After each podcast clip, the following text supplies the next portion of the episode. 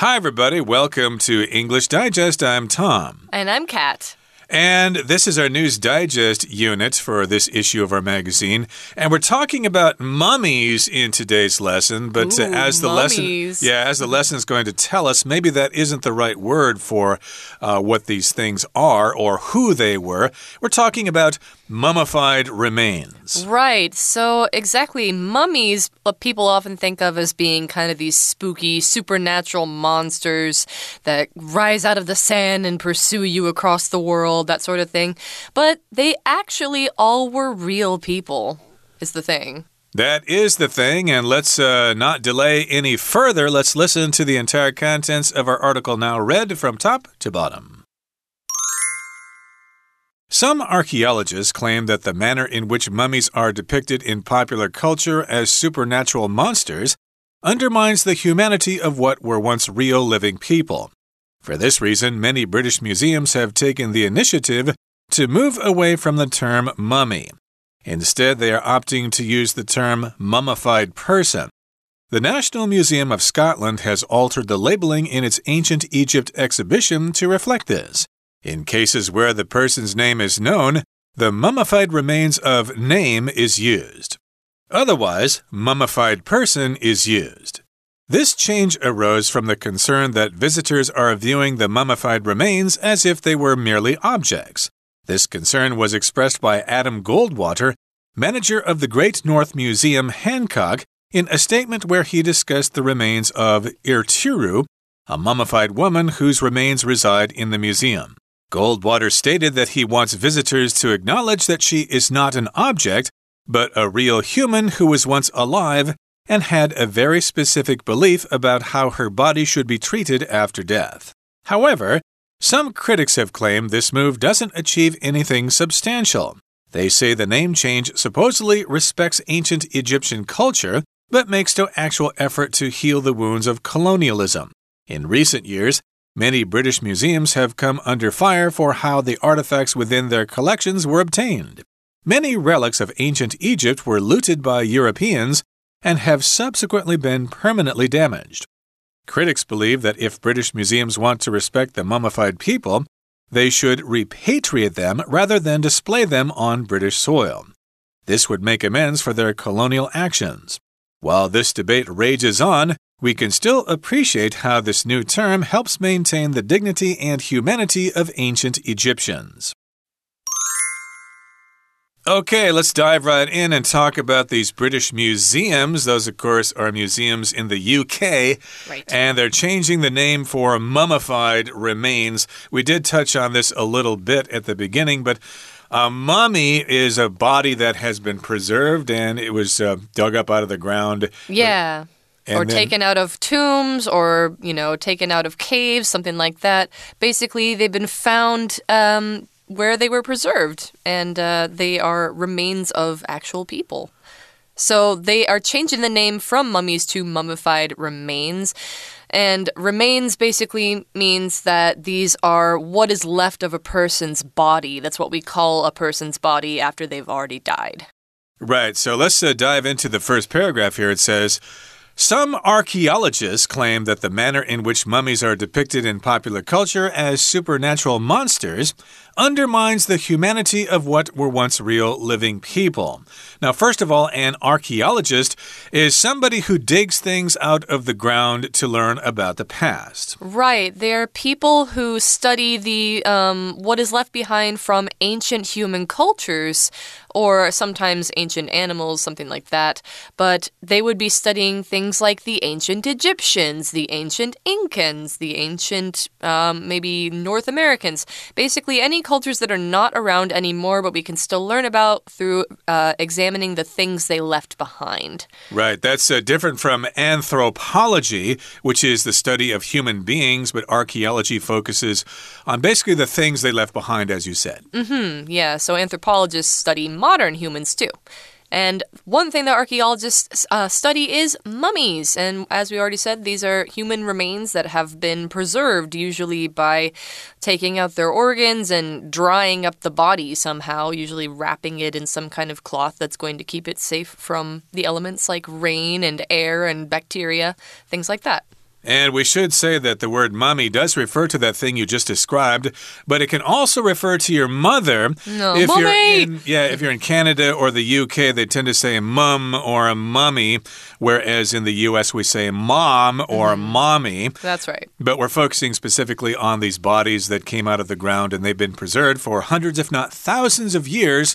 And yes, indeed, uh, archaeologists say that, hey, they're depicted unfairly in popular culture. They're depicted or described as supernatural monsters, and that undermines the humanity of what they once were. In other words, uh, we think of them more as monsters than as having been real people who lived many years ago. Yeah. And the next sentence says For this reason, many British museums have taken the initiative to move away from the term mummy. So we're not just talking about the British Museum, which is one of the museums in Britain, but we're talking about a number of them that have different mummified remains in their collections.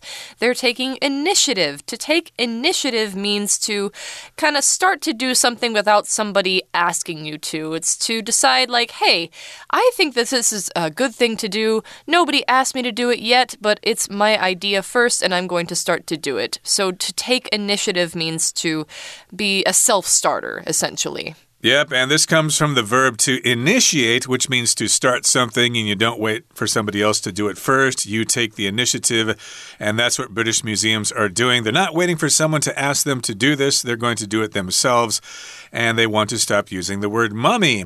And instead, they're opting to use the term mummified person. So their mummy is actually being used as a verb in the form mummify, mm-hmm. which means you basically prepare a body for burial so that it can be preserved for a long time. Yeah, exactly. So the person has been mummified, they've been preserved in the way that we described earlier. And the National Museum of Scotland has altered the labeling in its Ancient Egypt exhibition to reflect this. So when they say they've altered the labeling, it means they've already changed their exhibition uh, labels, like the signs on their um, artifacts from mummy to mummified person. And so they have a big ancient Egypt collection, and they probably have several mummies in there, mummified people, mummified remains in there, and they've already changed the label to uh, show that they want to go forward with this change. Okay, and going on here, it says in cases where the person's name is known, the mummified remains of name is used. So if you know that the person's name was uh, Lisa Blair or something like that, you could say uh, these are the mummified remains of Lisa Blair. Uh, and otherwise, if they don't know the person's name, then you use the term mummified person instead. Right. So, as it says, otherwise, mummified person is used. So, they might sometimes know the names of these people, especially because in ancient Egypt, mummified people were typically very important or rich, um, like pharaohs or priests or like people in the high positions of power. So, often their names were known already.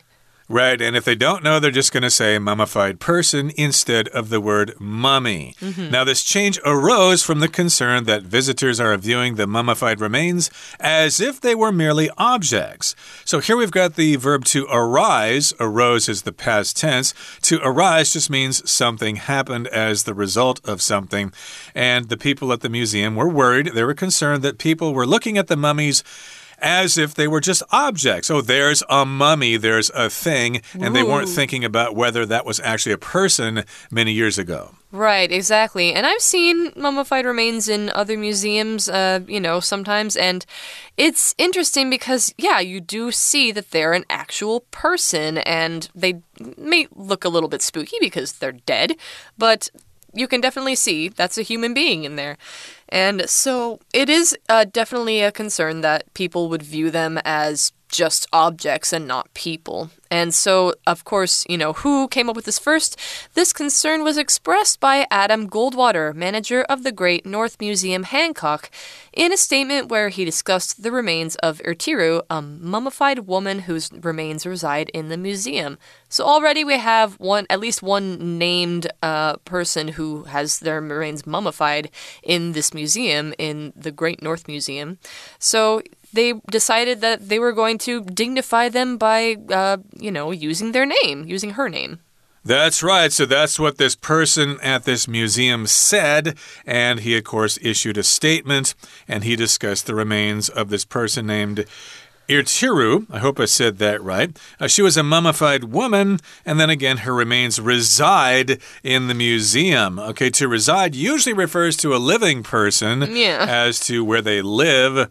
Uh, I am from the United States, but I reside in Taipei. I live here. But here we're talking about the mummified remains of somebody as if they were a real person. So, yes, uh, the remains reside in the museum. That's where they are.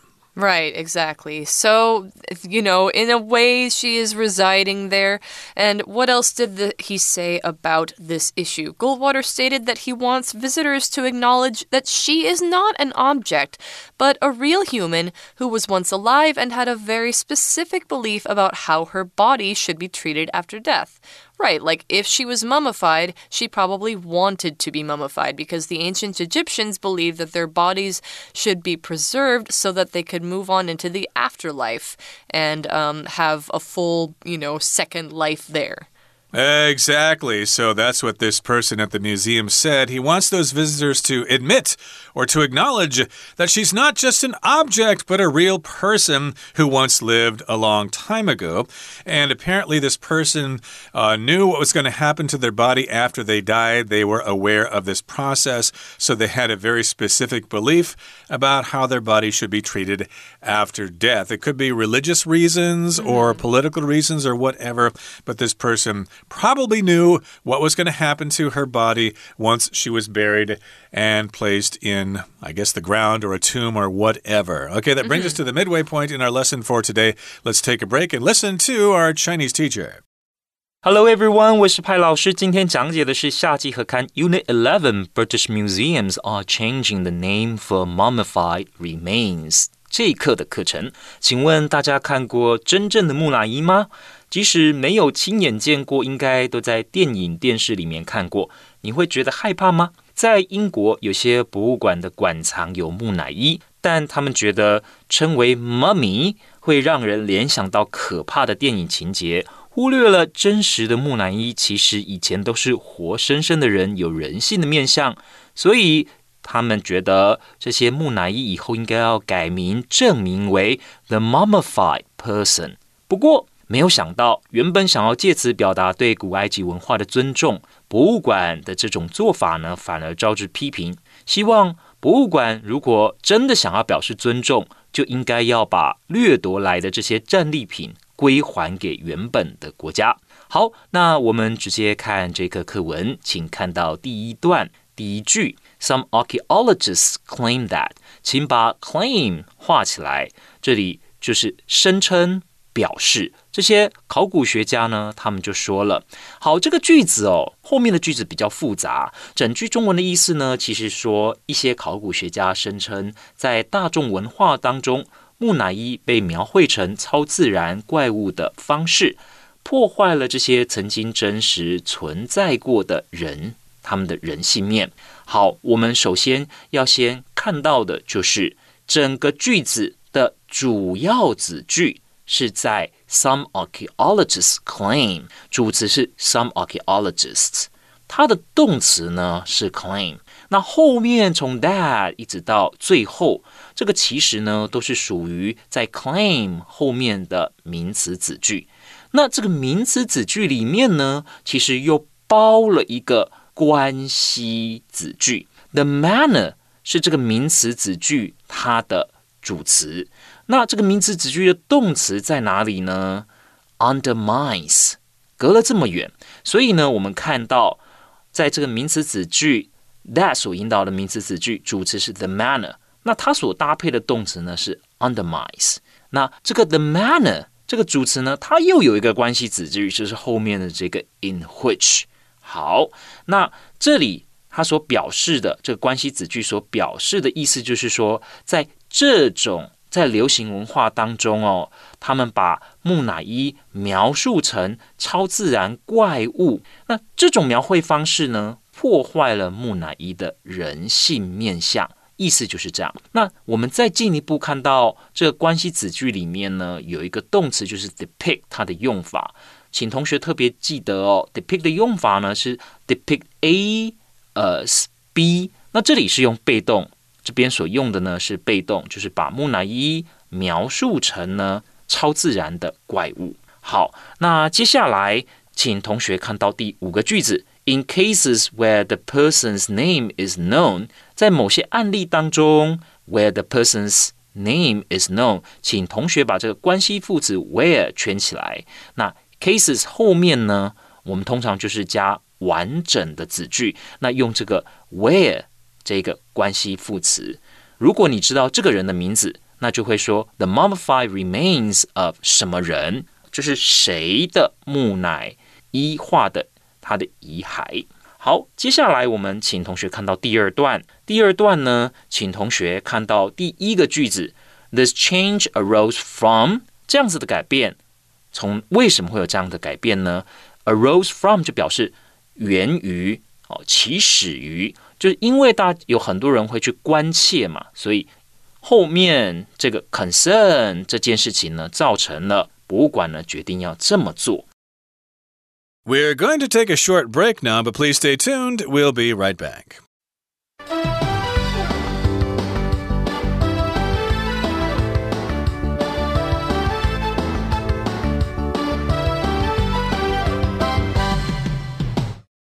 All right, we are back for our second half of our article. We've been talking about how uh, some archaeologists at different British museums are taking initiative to change the labeling and change the naming of the uh, remains of people that they got from different cultures where these people were mummified.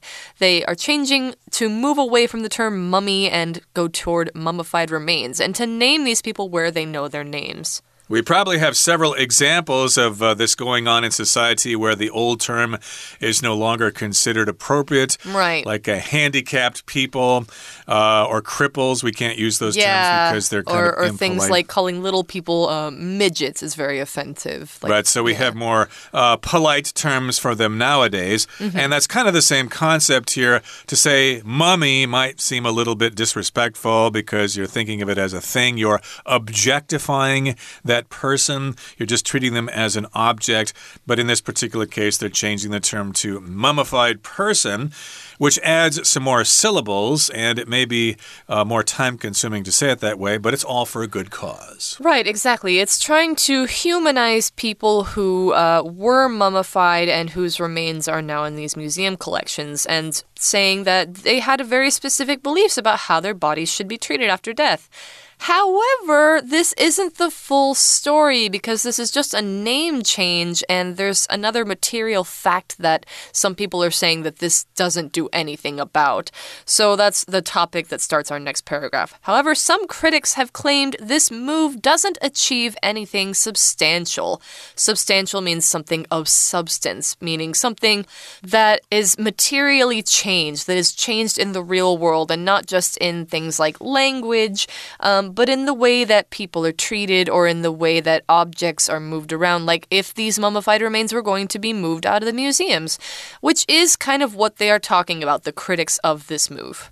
Right, so it doesn't really do anything significant or substantial. Yes, it's great that they're changing the term from mummies uh, to mummified remains. Isn't that nice? It's generous, it's moral, but still, it isn't really significant. It isn't substantial. That's what the critics say. They say the name change supposedly respects ancient Egyptian culture but makes no actual effort to heal the wounds of colonialism. Mm -hmm. uh, that, of course, ref refers to when countries uh, take over other countries and make them a colony of the mother country.